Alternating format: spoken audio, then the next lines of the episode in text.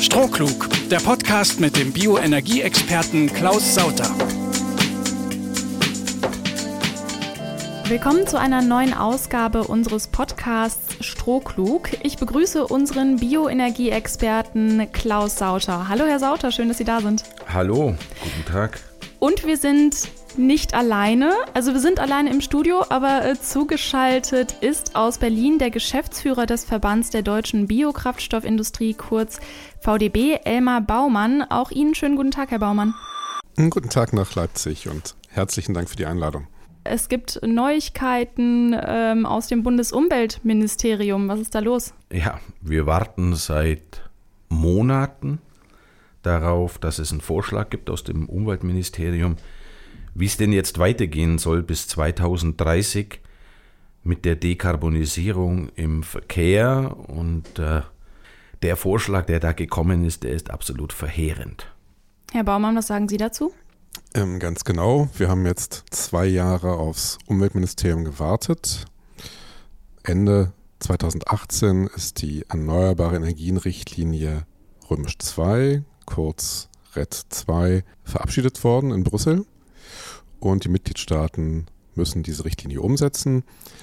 Die Bundesregierung, die einzelnen Ministerien waren schon bei der Verabschiedung der Richtlinie in Brüssel dabei, mitbeteiligt. Das heißt, sie kennen die ganze Entstehungsgeschichte, der Kompromiss, der dort geschlossen worden ist.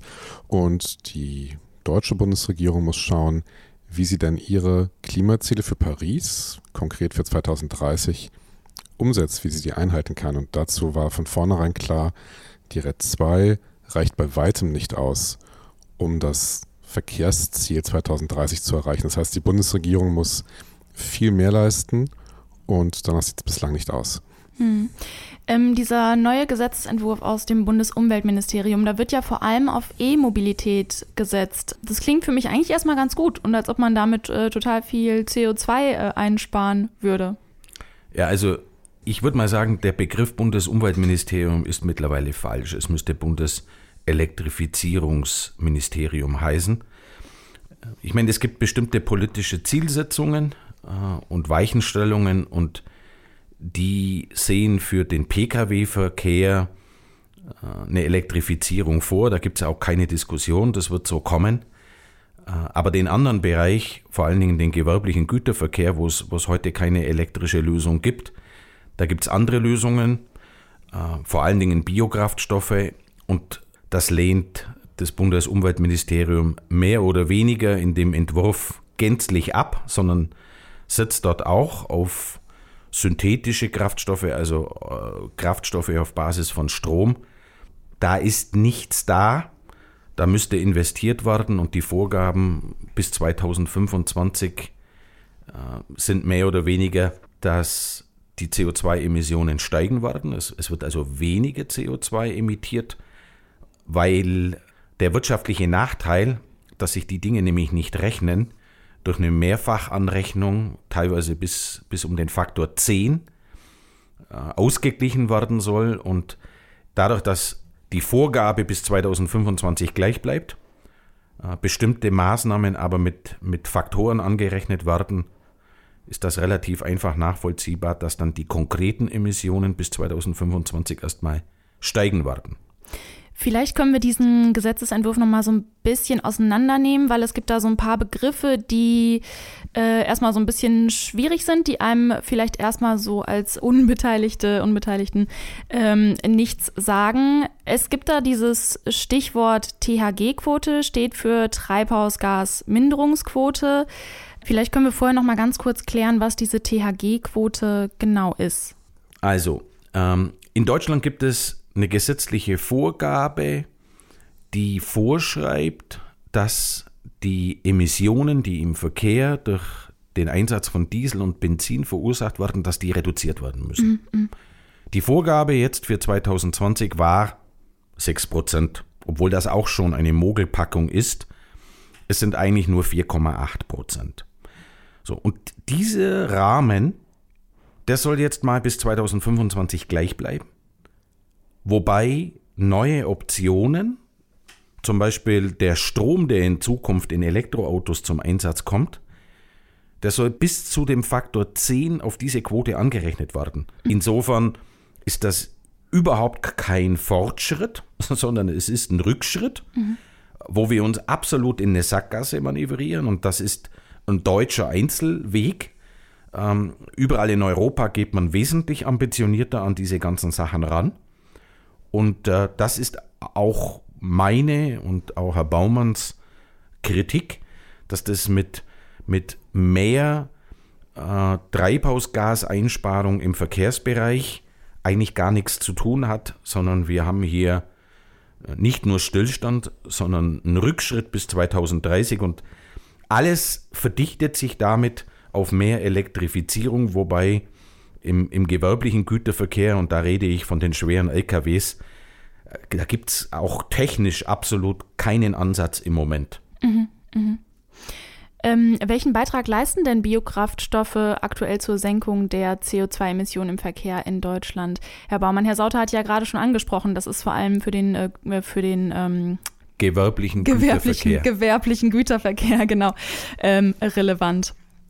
Fröde, ich würde gerne noch einen Schritt zurückgehen und ja, einfach eine andere Frage unterschieben. Ähm, Die ähm, Antwort darauf, auf Ihre Frage, lautet, es ist unverständlich, warum das BMU seine, eigene, seine eigenen Sektorziele, die es mal festgelegt hat, jetzt nicht mehr beachtet. Man muss sich vorstellen, es gibt auf europäischer Ebene zwei Systeme, den Emissionshandel, CO2-Emissionshandel, der läuft für die Großindustrie und für die Kraftwerke. Und es gibt alle Bereiche, die nicht unter diese, äh, diesen Emissionshandel fallen, sogenannte Lastenteilungsverordnung. Dazu gehören Landwirtschaft, Abfallwirtschaft, die kleine Industrie, das Gewerbe und auch ganz wesentlich Verkehr. Verkehr ist das Problemkind, keine Netto-Treibhausgasminderung in den letzten zehn Jahren. Also hat das BMU im Kabinett durchgesetzt, dass jeder Sektor, also auch der Verkehr, ein exaktes Ziel für 2030 bekommt, wie viel Treibhausgase überhaupt noch ausgestoßen werden dürfen. Und es ist absehbar, dass dieses sehr anspruchsvolle Ziel im Verkehr nur erreicht werden kann, wenn sehr kräftige Maßnahmen ergriffen werden. Und die Stellschrauben, die man zur Verfügung hat, sind nicht so zahlreich und die Antriebsenergie, also im Wesentlichen Kraftstoff und dann halt auch jetzt zunehmend Elektro-Ladestrom, diese Antriebsenergie ist eine wesentliche Stellschraube. Jetzt gucken wir, die Stellschraube Antriebsenergie wird geregelt in dieser Treibhausgasquote. Wir haben im Verkehr bislang, also wir reden über den Straßenverkehr, tatsächlich nur eine Energieform, die erneuerbar ist. Das sind Biokraftstoffe. Der Anteil Elektromobilität, der erneuerbar ist, ist verschwindend gering. Also Biokraftstoffe machen im Straßenverkehr 98 Prozent der Erneuerbaren aus. Das ist also überwältigend. Das wird auch noch einige Zeit so bleiben, dass Biokraftstoffe diesen Löwenanteil liefern, erneuerbarem Straßenverkehr. Jetzt zur Treibhausgaseinsparung.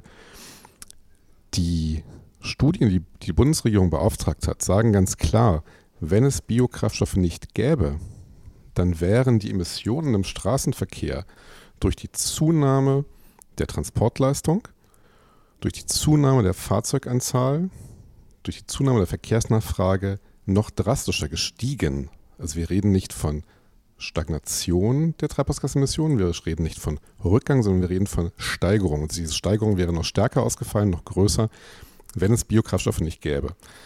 Die Biokraftstoffe, die bislang eingesetzt werden, erzielen pro Jahr eine Reduktion um ungefähr 10 Millionen Tonnen. Muss man sich vorstellen, die Reduktionsleistung, die jetzt zusätzlich erforderlich ist, in den kommenden zehn Jahren von heute bis 2030, beträgt ungefähr 65 Millionen Tonnen. Das heißt, dieses Level von heute muss um 65 Millionen Tonnen runter, damit wir das 2030 Verkehrsziel erreichen. Dazu gehören natürlich verschiedene Maßnahmen, also verstärkte Verlagerung von Güterverkehren auf die Schiene, Effizienz der Fahrzeuge, weniger Kraftstoffverbrauch und so weiter, Änderung des Verkehrsverhaltens. Aber Biokraftstoffe spielen da heute schon in einer Region von 10 Millionen Tonnen mit. Mehr Biokraftstoffe bedeutet auch, diese 10 Millionen Tonnen können noch erhöht werden. Und da ist es erstmal zentral zu verstehen, diese 10 Millionen Tonnen, die sind nicht einfach gegeben, sondern diese Reduktion pro Jahr, 10 Millionen Tonnen, passiert nur, wenn Biokraftstoffe im Markt bleiben, so wie heute. Und der Entwurf des BMU führt dazu, dass große Teile der Biokraftstoffe im Nichts verschwinden. Das heißt, dass sie nicht mehr eingesetzt werden können, weil diese Regularien es nicht mehr zulassen. Es gibt gar keine Nachfrage nach Biokraftstoffen, weil auf dem Papier alles durch Elektro erfüllt wird. Das hm. heißt, allein um diese 10 Millionen Tonnen jährliche Treibhausgasminderung zu sichern, brauchen wir eine drastische Veränderung dieses BMU-Gesetzesentwurfs. Und dann können wir darüber reden, was durch neue Biokraftstoffe, was durch mehr Biokraftstoffe noch zusätzlich erzielt werden kann. In dem Gesetzesentwurf steht ja, aus Nahrung und Futtermitteln sollen keine Kraftstoffe hergestellt werden. Äh, was sagen Sie dazu, Herr Sauter? Als ich angefangen habe, Mitte der 90er Jahre mit der Biokraftstoffproduktion, war genau das die Maßgabe. Wir hatten damals 10% der Fläche in der EU stillgelegt, weil man die Agrarrohstoffe nicht mehr gebraucht hatte. So, daher kommen wir. Deshalb jetzt davon wieder wegzugehen, ist eigentlich totaler Schwachsinn. Äh, der Markt ist mittlerweile äh, ausbalanciert in Europa. Wir haben kaum noch Stilllegungsflächen und keiner redet ja davon, dass wir noch mehr Biokraftstoffe aus potenziellen Nahrungsmitteln, dass wir da äh, das ausdehnen wollen, sondern wir haben jetzt eine Ausgangssituation erreicht, die äh, klug ist. Und in dieser Situation dann zu fordern, dass, und der Herr Baumann hat es ja gesagt, 98 Prozent der Biokraftstoffe sind heute die aus Nahrungsmitteln, die dann zu reduzieren, ist absoluter Unfug äh, aus meinen Au äh, in meinen Augen. Und äh, äh, Deutschland geht an der Stelle auch einen, einen, absolut eigenen Weg. Wenn ich mir zum Beispiel Frankreich anschaue, ähm, da, wird, da wird eher noch äh, die Verwendung von, von klassischen Biokraftstoffen unterstützt. Nur wir hier in Deutschland, wir gehen da, wie gesagt, so einen absoluten Sonderweg. Alles Richtung Strom, alles Richtung erneuerbares Strom, der ja gar nicht da ist. Also insofern ist das in meinen Augen ganz, ganz große Blödsinn. Hm ähm, eine Bundesumweltministerin, die beim Klimaschutz den Rückwärtsgang einlegt. Ähm, da sollten die anderen PolitikerInnen und Abgeordneten ja doch eigentlich protestieren. Ähm, wissen Sie, wie die Meinung dazu in Berlin ist, äh, beziehungsweise ja in der Bundesregierung, Herr Baumann oder Herr Sauter? Wie kam also das vielleicht an? kann ich da gleich mal reinspringen, ja. ja. Ähm, es kamen ja in den letzten sechs Monaten bemerkenswerte Papiere der Bundesregierung federführend aus dem Wirtschaftsministerium und auch aus dem Verkehrsministerium. Die haben den Ernst der Lage erkannt und fordern ein ambitioniertes Vorgehen. Und ambitioniertes Vorgehen heißt uh, unisono, wir brauchen bis 2030 mindestens eine Einsparung im Verkehrsbereich von 20 Prozent.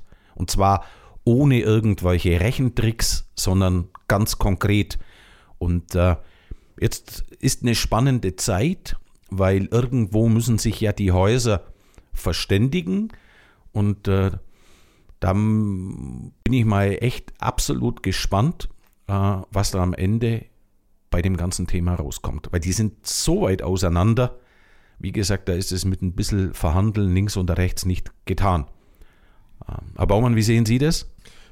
Ja, also ich äh, weiß, dass drei andere maßgebliche Ministerien in Berlin einen Leitungsvorbehalt eingelegt haben. Leitungsvorbehalt heißt, dieser Entwurf des BMU wird zur grundlegenden Überarbeitung zurückverwiesen.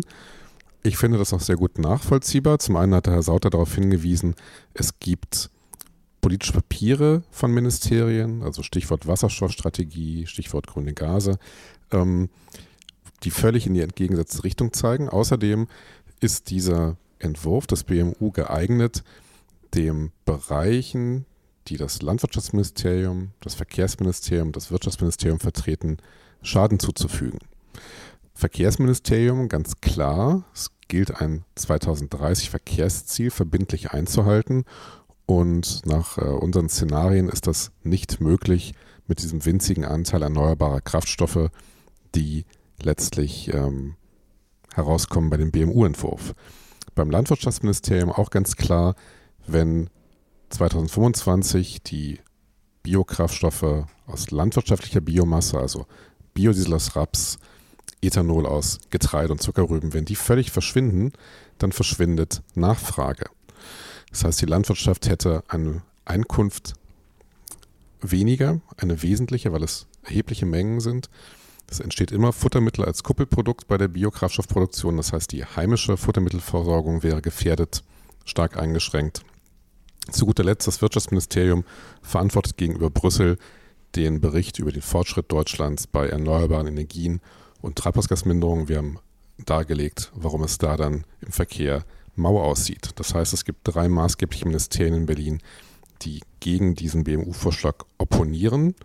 Und ich gehe auch davon aus, dass es im Bundestag Widerstand dagegen gibt. Insofern, ich finde es erstaunlich, dass das BMU einen Entwurf vorgelegt hat, der gleichzeitig von der Methodik schräg ist, also diese Mehrfachanrechnungen und andererseits auch tatsächlich zu weniger erneuerbarem Verkehr führt bis 2025, zu mehr Treibhausgasemissionen bis 2025.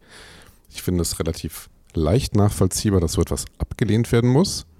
Ich hätte eher erwartet, dass wir über Details diskutieren, über das Niveau der Treibhausgasminderung, wie stark man daran geht, was man für eine Bedeutung den einzelnen technischen Optionen beimisst. Aber ich sehe hier eher, dass es einen grundlegenden Konstruktionsfehler gibt und das wird zumindest nach allem, was ich höre, auch in der Bundesregierung geteilt, diese Einschätzung. Wir haben nicht nur massiven Widerstand aus anderen Ministerien, sondern, und das möchte ich als historisch bezeichnen, es gibt sogar Kritik aus Einzelunternehmen und aus Verbänden aus der Mineralölwirtschaft. Das muss man sich mal auf der Zunge zergehen lassen. Selbst Mineralölwirtschaftsunternehmen fordern ein ambitionierteres Herangehen, fordern eine höhere Quote und also in dieser Konstellation ist die Kritik historisch. Noch nie war die einhellige Meinung von verschiedensten Verbänden von verschiedensten Ministerien so eindeutig und klar und wird auch offen kommuniziert. Wir brauchen eine höhere Anforderung und eine klarere Vorgabe bis 2025, bis 2030, um mehr Treibhausgase im Verkehrsbereich einzusparen. Auch die Industrie steht da massiv dahinter. Wir, wir sind als Biokraftstoffunternehmen an dieser Stelle nicht mehr allein, sondern wir, wir, wir sind Teil einer großen Allianz, die jetzt jetzt endlich einfordern, dass die Bundesregierung ihren großen Versprechungen der letzten 10 und 15 Jahre Taten folgen lässt und mit konkreten, ambitionierten Gesetzesvorlagen kommt. Ich meine, wenn ich das nur ergänzen darf, man, man, muss sich ja mal die Situation vorstellen. In der Öffentlichkeit wird suggeriert, dass äh, im Verkehrsbereich, wo, wo praktisch 30 Jahre lang nichts passiert ist, wo die CO2-Emissionen mehr oder weniger gleich geblieben sind, dass man da jetzt Maßnahmen ergreift im Sinne des Klimaschutzes, um diese Emissionen zu reduzieren. Und dann geht man her und, und kommuniziert nach außen, ja, wir wollen um 6% reduzieren. Das heißt, 94% der Emissionen sind dann noch okay, das ist der Umkehrschluss. Aber diese 6% sind keine ehrlichen 6%, sondern man geht einfach her und sagt, okay, der Ladestrom, der ja zum größten Teil gar nicht erneuerbar ist, aber der Ladestrom für Elektrofahrzeuge, den berücksichtigen wir einfach mit dem Faktor 10. Also wir könnten morgen auch sagen, wir machen dann 20. Man geht einfach her und bildet irgendwelche Faktoren und rechnet das Ganze hoch stellt sich dann in der Öffentlichkeit hin und sagt, schaut mal her, wie toll wir sind. Mitnichten, überhaupt nicht. Und Deutschland geht hier wieder einen absoluten Sonderweg. Überall auf der Welt, auch in den Vereinigten Staaten, wir schimpfen immer über die USA, geht man wesentlich ambitionierter an das Thema ran und Biokraftstoffe, auch die aus, aus Agrarrohstoffen wie, wie Raps und Getreide, die sind nicht schlecht. Dieses Argument, dass damit Regenwald zerstört wird, und Tropenwald, das ist im Hinblick auf Deutschland und im Hinblick auch auf Neverbio absoluter Nonsens. Wir verwenden Getreide aus Brandenburg und wir verwenden Raps aus den neuen Bundesländern und aus Polen, also europäisch. wegen uns stirbt kein Orang-Utan. Wir setzen kein Palmöl ein. Und die Tatsache, dass Palmöl nicht mehr zum Einsatz kommen soll, das befürworten wir. Absolut. Das kann wegen mir kann man morgen aufhören. Die Franzosen haben das schon, schon längst verboten, dass das nicht mehr zum Einsatz kommt. Und mit solchen Argumenten in der Öffentlichkeit zu sagen, die herkömmlichen Biokraftstoffe, die heute 98 Prozent der Treibhausgaseinsparung im Verkehr ausmachen, diese Form der Kraftstoffe, die sind schlecht, weil da kommt ja Palmöl zum Einsatz und da wird Regenwald zerstört. Aus Sicht einer deutschen Umweltministerin ist so eine Argumentation reine Hetze, reine Agitation, um alles in Richtung Elektrifizierung zu leiten und zu lenken, wieder besseren Wissens. Und äh, ich meine, Deutschland läuft hier absolut in eine Sackgasse und Möglichkeiten, die man hätte, einen wirklichen Beitrag zu leisten, die würden nicht genutzt. Peter Altmaier, der hat ja auch Erdgas als Kraftstoffalternative ins Spiel gebracht. Vielleicht können wir da nochmal kurz drüber sprechen. Äh, Erdgas ist ja auch ein fossiler Energieträger. Wie kann das denn zum Klimaschutz oder zur CO2 und zur äh, CO2-Reduktion beitragen? Also Erdgas ist zunächst mal das gleiche Molekül wie unser Biomethan. Und deshalb mhm. ist das ein interessanter Einstieg, weil wenn jemand ein Auto kauft, dann will er ja sicherstellen, dass er sich damit auch auf jeden Fall bewegen kann. Ähm, weil die Bundesregierung und vor allen Dingen das Bundesumweltministerium in den letzten Jahren so unzuverlässig war, ist nichts investiert worden in neue Produktionsanlagen. Und deshalb ist der Ansatz von Peter Altmaier sehr klug zu sagen, wir schauen jetzt erstmal, dass wir die richtigen Fahrzeuge auf der Straße haben und im Verhältnis zu Diesel und Benzin ist Erdgas schon mal ein erster Schritt. Der zweite Schritt ist aber, in dem Moment, wo die Fahrzeuge da sind, und ich verweise jetzt nicht nur auf die Pkw, sondern äh, wir sehen seit Monaten eine interessante Entwicklung, dass äh, stinkende Diesel-Lkw durch Erdgas-Lkws ersetzt werden. In dem Moment, wo diese Fahrzeuge auf der Straße sind, wo die Infrastruktur da ist, also entsprechende Tankstellen, können wir investieren, neue Produktionsanlagen bauen, mehr Stroh von den Feldern holen, das heute sinnlos verrottet, daraus Biomethan produzieren und dann diese Fahrzeuge dekarbonisieren, denn unser Biomethan hat äh, eine Treibhausgaseinsparung von 95 Prozent, also 95 Prozent weniger Treibhausgase verglichen mit Diesel. Und wenn man zum Beispiel berücksichtigt, dass Stroh heute rund 20 Millionen Tonnen sinnlos auf deutschen Feldern verrottet. Und bei dieser Verrottung entsteht auch CO2, dann sind wir noch effizienter, wir sind noch besser und vor allen Dingen wir sind ehrlich besser als eine Elektrifizierung, weil wir, wir verdrängen nicht nur fossile Energieträger, sondern wir vermeiden auch CO2-Emissionen in der Landwirtschaft. Vor diesem Hintergrund müsste uns eigentlich das Bundesumweltministerium, wenn sie wirklich an Klimaschutz interessiert sind, müssten die uns eigentlich fördern, aber genau das Gegenteil passiert. Die schmeißen uns ständig Knüppel zwischen die Beine und versuchen wirklich alle Hebel in Bewegung zu setzen, dass außer Elektrifizierung nichts mehr übrig bleibt. Ein ganz, ganz gefährlicher Weg aus meiner Sicht. Wir sägen an dem Ast, auf dem wir sitzen. Das Gefährliche daran ist, unter zwei Aspekten zu bewerten. Einmal, Elektrifizierung wirkt im Wesentlichen erst nach 2030. Das heißt, der Hochlauf der Fahrzeuge und der Ladeinfrastruktur ist in Bezug auf den gesamten Verkehr, wenn man sich die Fahrzeugzahlen anguckt, jetzt 58 Millionen Fahrzeuge mit Verbrennungsmotor auf der Straße. Selbst wenn wir im Jahr 2030 6, 10, 12, 14 Millionen Elektrofahrzeuge haben, vorwiegend Pkw, ja, 14 zu 58.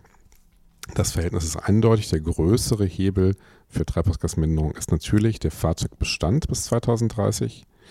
Jetzt ist es durchaus sinnvoll, aus Sicht der Bundesregierung Elektromobilität zu fördern, um nach 2030 eine valide Erfüllungsoption zu haben. Völlig richtig. Aber in Bezug auf das 2030 Klimaziel ist Elektromobilität kein wirksamer Verbündeter. Jedenfalls kein großer. Das ist der eine Punkt. Der andere, es ist ja sinnvoll, Elektromobilität hochzufahren. Man muss sich aber darüber bewusst sein, dass es bis 2030 nicht nennenswert Treibhausgaseinsparungen liefert. Punkt 1. Punkt 2. In der jetzigen Konstruktion verdrängt die Anrechnung von Elektromobilität durch diese Mehrfachzählung, die Vierfachanrechnung, verdrängt sie Biokraftstoffe, die bislang den Löwenanteil der Treibhausgasminderung liefern. Das heißt, das darf auf gar keinen Fall passieren. Man kann Elektromobilität fördern für die Zeit nach 2030, aber jetzt muss mindestens der Anteil an Biokraftstoffen erhalten bleiben, der den Sockel darstellt, auf dem alles weitere aufbaut. Insofern ist der Vorschlag ungeeignet, den das BMU geliefert hat. Mhm. Wir haben gerade so relativ negativ über diese Mehrfachanrechnung gesprochen. Wer den aktuellen Gesetzesentwurf genau gelesen hat, der könnte sich aber auch fragen, äh, Moment mal, Herr Sauter zum Beispiel, warum regen Sie sich da so auf? Weil eigentlich können Sie auch zufrieden sein, denn äh, fortschrittliche Biokraftstoffe wie Ihr Biomethan auf Stroh, die werden ja ähm, demnach doppelt auf die Erfüllung der THG-Quote angerechnet. Das ist doch eigentlich eine Mehrfachanrechnung zu Ihren Gunsten, oder? Also das ist ein Köder, den ich schlucken soll. Aber ich schluck den, Kö ich schluck den Köder nicht, mhm. weil ich muss wieder darauf zurückkommen, das, was wir heute machen mit unserem Biodiesel und unserem Ethanol aus hiesigem, aus deutschem und europäischem Getreide, das ist sinnvoll, das macht, das macht absoluten Sinn. Wir haben auch dafür klare Vorgaben, da gibt es eine Verordnung dafür, die heißt Nachhaltigkeitsverordnung. Ich sage mal, ich kann Ihnen von jedem Bauern der uns Getreide liefert, äh, äh, die Blutgruppe und die Schuhgröße sagen. So genau geht die Dokumentation zurück und ich wehre mich einfach dagegen, dass das jetzt schlecht sein soll, weil das macht Sinn. Die, die Logik, und das hat das Bundesumweltministerium mit der Vorlage dieses Gesetzentwurfs eindrucksvoll unter Beweis gestellt, ist, sie sind nicht nur ein Freund der Elektrifizierung, sondern sie sind auch ein massiver Gegner der Landwirtschaft. Ich meine, ich kann nicht unterstellen, dass ein deutscher Landwirt Regenwald zerstört. Was ist denn das für eine Logik? Das, was die Bauern machen, ist zum größten Teil alles sinnvoll. Die machen verantwortungsvoll Landwirtschaft. Und mal ganz ehrlich, was passiert denn heute mit dem Stroh, das bei der Getreideernte übrig bleibt? Das Zeug bleibt auf dem Acker. Aber diese Form der Biokraftstoffe, wie wir sie entwickelt haben, funktioniert eben nicht alleinstehend. Die Prozesse sind so miteinander verbunden. Wir betreiben hier Bioraffinerien. Ich kann hier nicht nur einen Teil raustrennen und deshalb ist, geht mein Widerstand ganz klar in die Richtung, dass ich sage, auch die erste Generation Biokraftstoffe, so wie wir sie heute herstellen, das ist verantwortungsvoll, das macht Sinn. Palmöl muss raus, keine Frage. Am besten morgen verbieten, nicht erst 2026, sondern raus mit dem Zeug. Und der Rest kann so weitergehen. Niemand fordert, dass es an der Stelle weitergeht, dass man den Markt größer macht, dass noch mehr potenzielle Nahrungsmittel zum Einsatz kommen. Wir haben eine Situation erreicht, wo die Märkte ausgeglichen sind, wo Angebot und Nachfrage passt. Ähm, und jetzt muss der nächste Schritt kommen. Und, und dieser Gesetzentwurf, wie gesagt, das ist ein absoluter Rückschritt. Es wird weniger, noch weniger Biokraftstoff wie heute äh, im Verkehr zum Einsatz kommen und damit erreichen wir gar nichts. Das ist nicht nur ein Betrug an der Gesellschaft, das ist auch ein Betrug an, an der gesamten Landwirtschaft, das ist ein Betrug an den Fridays for Future, die vor einem Jahr auf der Straße waren und mehr gefordert haben die haben sich, ich sag mal, für, für Politmarketing und ein paar äh, äh, Rechentricks ihr Engagement abkaufen lassen und ich hoffe bloß, dass die sich da nicht täuschen lassen und bald wieder auf der Straße sind und vor allen Dingen, wie gesagt, der Feind sitzt ganz klar im Bundesumweltministerium, Verkehrsministerium, Wirtschaftsministerium, auch das Landwirtschaftsministerium haben erkannt, welches Potenzial da ist, was man machen kann. Aber wir brauchen natürlich die Vorgaben. Frau Götte, noch etwas zu der Doppelanrechnung fortschrittlicher Biokraftstoffe. Das bezieht sich nur auf die Mengen, die über diese verbindliche Quote hinaus in den Markt gebracht werden. Das heißt, Aber, alles. Herr Baumann, da muss ich Sie unterbrechen. Sie haben natürlich recht. Im Detail stimmt es. Nur wissen Sie, wir reden heute über eine Vorgabe von 0,05 Prozent. 0,05 Prozent ja. ist für mich nahe Null und im nächsten Jahr sollen es 0,1 Prozent sein. Also, wenn das das Niveau ist, wo wir diskutieren, dann absolut, Sie sind ein Verbandsvertreter, Sie müssen überkorrekt sein, aber für mich ist das Null. 0,05 Prozent und 0,1 ist für mich Null. Wenn man nämlich mathematisch sauber rundet, kommt da auch wirklich Null raus. Alles, was unter 0,5 Prozent ist, ist Null. Entschuldigung. Das ist richtig. ja. Also ich, ich wollte ein, ein kleines, ähm, äh, ein kleines Positives ähm, an dem Vorentwurf finden, nämlich, ja, Herr Sauter, das ist richtig, die verbindliche Quote für fortschrittliche Biokraftstoffe ist zu gering. Korrekt. Wir haben als Verband dafür geworben, dass man eine Regelung trifft, die, wenn schon die Forderung so gering ist, dass es trotzdem möglich ist, darüber hinaus fortschrittliche Biokraftstoffe abzusetzen, dass es also einen Anreiz dafür gibt. Und der Anreiz besteht darin, dass Mengen, die darüber hinaus in Verkehr gebracht werden, doppelt zählen. Das ist erstmal von verschiedenen Regelungen, die denkbar sind, nicht die schlechteste. Das kann man als Positives sagen. Natürlich ist die Quote an sich zu gering, völlig klar. Was hinzukommt, da alles, was jetzt Herr Sauter oder andere Teilnehmer zusätzlich machen, zusätzlich verkaufen, was ja an sich sehr lobenswert und, und äh, wünschenswert ist, wenn all das von der geringen Gesamtquote wieder abgezogen wird, dann ist diese Doppelanrechnung halt letztlich in ihrer Wirkung schädlich, weil sie dieses geringe Niveau noch verringert. Also, Doppelanrechnung für die Übererfüllung ist prinzipiell ein möglicher Weg. Das finden wir gar nicht so schlecht, aber es müsste die Gesamtquote viel höher sein. Diese 6% muss deutlich steigen, damit man überhaupt einen äh, funktionierenden Markt für diese Treibhausgasminderung in Gang setzt. Da bin ich völlig bei Herrn Sauter. So, jetzt will ich aber noch Folgendes ergänzen. Ich sage mal, jetzt spreche ich gegen meinen ökonomischen Vorteil. Ich will die Doppelanrechnung gar nicht. Das bringt nichts. Wir sind heute bereits wir als Verbio der größte Produzent von fortschrittlichen Biokraftstoffen, die diese Vorgabe erfüllen. Und diese 0,05 Prozent, da brauchen wir genau vier Wochen, um das zu produzieren. Wir brauchen keine Doppelanrechnung. Wir sind heute bereits mit diesem Produkt im Markt.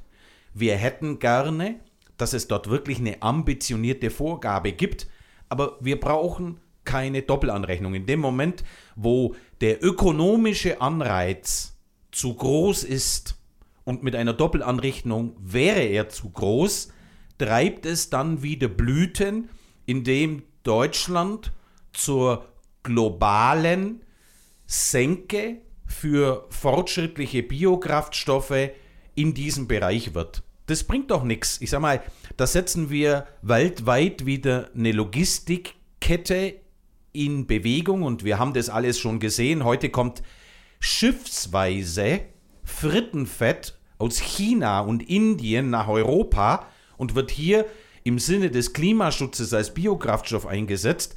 So, äh, das ist die Lösung, weil das ist ja alles äh, abfallbasiert, aber ökologisch gesehen ist das ein totaler Quatsch. Man, man muss hier endlich einen vernünftigen Mittelweg finden und ich als größter Produzent von diesen Biokraftstoffen ich sage, wir brauchen keine Doppelanrechnung, wir brauchen nur eine ambitionierte Quote, eine Einfachanrechnung reicht vollkommen und dann kann sich der Markt vernünftig entwickeln. Ansonsten schafft man jetzt übermäßige Anreize, wundert sich dann in zwei, drei Jahren wieder über Fehlentwicklungen. Die Theoretiker im Bundesumweltministerium, die sollen endlich mit den Leuten aus der Praxis reden und dann erklären wir denen, wie es funktioniert. Die ganzen Dinge, die ich die letzten zehn Jahre vorhergesagt habe, bei aller Bescheidenheit, aber sind so eingetreten, wie ich es erwartet habe. Diese Situation, dass dort schiffsweise Frittenfett aus Asien hierher kommt und teilweise teurer ist, wie, wie originäres, hochwertiges Pflanzenöl, ist, ne, ist an Perversität nicht mehr zu toppen. Ich äh, greife mal kurz das Stichwort äh, vernünftiger Weg auf, was Sie vorhin genannt haben, Herr Sauter. Äh, ich fasse aber auch noch mal kurz zusammen. Also trotz des aktuellen Biokraftstoffanteils haben sich die CO2-Emissionen im Verkehr seit 1990 nicht reduziert, weil das Verkehrsaufkommen insgesamt gestiegen ist. Ähm, nun haben wir heute von Ihnen gehört, dass auch der aktuelle Gesetzesentwurf ungeeignet ist, diese ja, niederschmetternde Bilanz zu verbessern. Vielleicht können wir noch mal zusammenfassen. Sie haben jetzt schon einige Punkte genannt. Was muss jetzt passieren, Herr Sauter? Also, die Antwort ist ganz klar. Wir brauchen eine klare und eindeutige Vorgabe aus dem Bundesumweltministerium, die da heißt, bis 2025 müssen die Treibhausgasemissionen ohne Rechentricks, ohne Mehrfachanrechnung und zwar nur im äh, Verkehrsbereich, und zwar da rede ich von den Verbrennungsaggregaten, die heutige Infrastruktur, das muss um 10% mindestens reduziert werden. Und dann hätten wir einen Ansatz und einen überschaubaren Zeitraum, dieses Ziel zu erfüllen. Und dann kann man gucken, wie macht man weiter in der zweiten Hälfte der Dekade bis 2030. Diese 20 Prozent, wie sie angepeilt werden vom Verkehrsministerium und vom vom Wirtschaftsministerium sind absolut machbar, aber wir brauchen endlich Planungssicherheit, weil ich investiere kein Geld in Deutschland mit diesem permanenten Hin und Her. Sie müssen ja überlegen, diese Mehrfachanrechnungen, die verzerren ja auch den Markt. Nicht die wirtschaftlich attraktivste und günstigste Möglichkeit kommt dabei zum, zum Zug, sondern die Politik versucht durch Faktoren Anreize zu schaffen, die dem ökonomischen Prinzip widersprechen. Und ich sag mal, ich wollt, will nur eines sagen, gerade jetzt im, im Disput mit dem Herrn Baumann. Ich meine, grundsätzlich sind wir auf einer Linie. Der Herr Baumann ist unser Verbandsvertreter. Äh, und wenn das bei mir manchmal ein bisschen sag mal, zu energisch rauskommt, dann liegt es an meinem Temperament. Da ist Elmar Baumann viel besser geeignet, weil er ist wesentlich ruhiger und ich tick bei den Gesprächen mit den Jungs aus dem Umweltministerium immer gleich aus. Deshalb, damit da nicht der falsche Zungenschlag reinkommt. Wir verstehen uns, oder, Herr Baumann?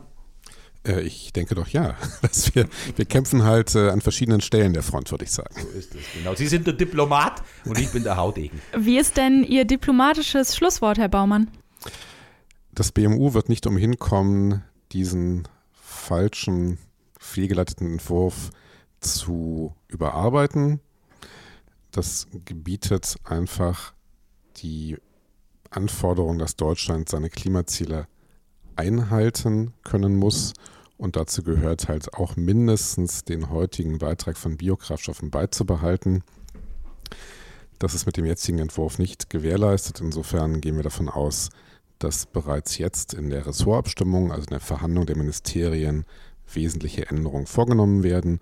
Es muss klar sein, der Sockel, den Biodiesel aus Raps und Bioethanol aus Getreide und Zuckerrüben bietet, dass der erhalten bleibt, dass alles andere darauf aufbaut, nämlich Biokraftstoff aus Abfällen und Reststoffen, also Altspeisefett, Tierfett, darüber innerhalb der, der vorgegebenen Begrenzung darüber die fortschrittlichen Biokraftstoffe wie zum Beispiel Biomethan der Verbio aus Stroh und dann darüber hinaus Elektromobilität, Wasserstoff und so weiter. Ähm, erst wenn das gewährleistet ist, kann die Bundesregierung dieses Gesetz verabschieden. Dieses äh, Gesetz, das ist ja jetzt erstmal ein Entwurf. Was wird da als nächstes passieren, Herr Baumann? In den kommenden Wochen werden die Bundesministerien in einer sogenannten Ressortabstimmung diskutieren und versuchen, einen Kompromiss zu finden.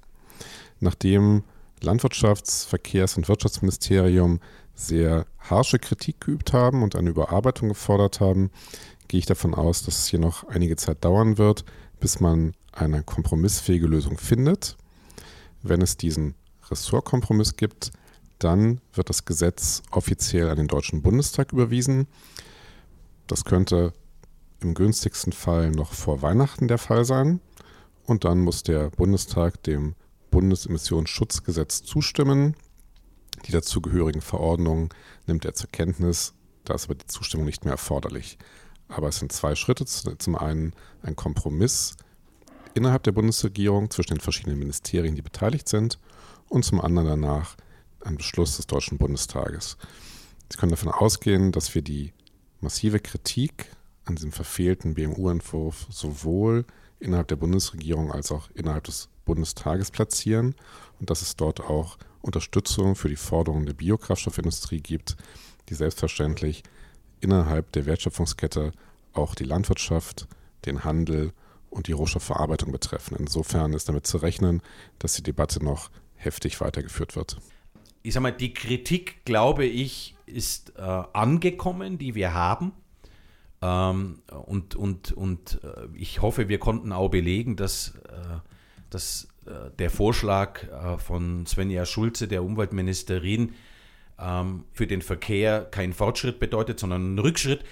Umso interessanter finde ich, ähm, es gab heute ein Interview im Handelsblatt und äh, die Überschrift lautet, bei Erneuerbaren noch ehrgeiziger werden. Noch ehrgeiziger werden. Finde ich super. Das Umweltministerium hat jetzt also reagiert. Es, es hat gesehen, dass die 6% zu wenig sind. Und jetzt reden wir über 6,5%. Also richtig ehrgeizig, wie gesagt in krassem Gegensatz zu dem, was andere Ministerien, die wesentlich mehr in der Kritik stehen, dass sie nichts für den Klimaschutz tun würden, wie ein Verkehrsministerium oder ein Wirtschaftsministerium, aber die fordern unisono 20 Prozent. Also, wir haben hier einen riesen Gap und ich möchte mal hier ganz klar eine Lanze dafür brechen, dass die Bremser heute, die mehr Klimaschutz im Verkehr fordern, nicht im Wirtschaftsministerium und nicht im Verkehrsministerium sitzen. Auch die Landwirtschaft ist wesentlich aufgeschlossener. Jeder möchte seinen Beitrag leisten, aber es gibt ideologische Strömungen in dem maßgebenden Ministerium, und das ist das Bundesumweltministerium, die treten als Bremser auf und jegliche Alternative, die nicht in Elektrifizierung geht, und zwar im gesamten Verkehrsbereich, wird torpediert. Also man muss hier sein Wertesystem mal zurechtrücken. Das, was hier in der Öffentlichkeit manchmal kommuniziert wurde, das ist falsch. Die Bremser sitzen im Bundesumweltministerium. Wir könnten viel mehr machen. Wir stehen auch Gewehr bei Fuß seit vielen, vielen Jahren. Wir hatten jetzt große Hoffnung als Unternehmen und auch als Verband äh, mit den Diskussionen, die da in Brüssel laufen, in Zusammenhang mit dem Green Deal. Wir stehen vor einer, vor einer äh, Weggabelung und entweder es kommt jetzt endlich was, dass also hier die CO2-Emissionen, die seit 1990 gleich geblieben sind, dass die jetzt endlich reduziert werden können oder wir machen so weiter, aber dann werden wir auch 2030 oder 2050 keine zählbaren Ergebnisse sehen. So wie die das vorhaben, funktioniert es nicht. Und damit kommen wir so langsam zum Schluss. Vielen Dank für das Gespräch, Herr Sauter, und auch an Sie äh, in Berlin, Herr Baumann. Vielen Dank auch an unsere Hörerinnen und Hörer und bis zum nächsten Mal zu einer neuen Ausgabe von Strohklug zu finden auf Apple Podcast, dieser Google Podcast, Spotify und im Web auf strohklug.de.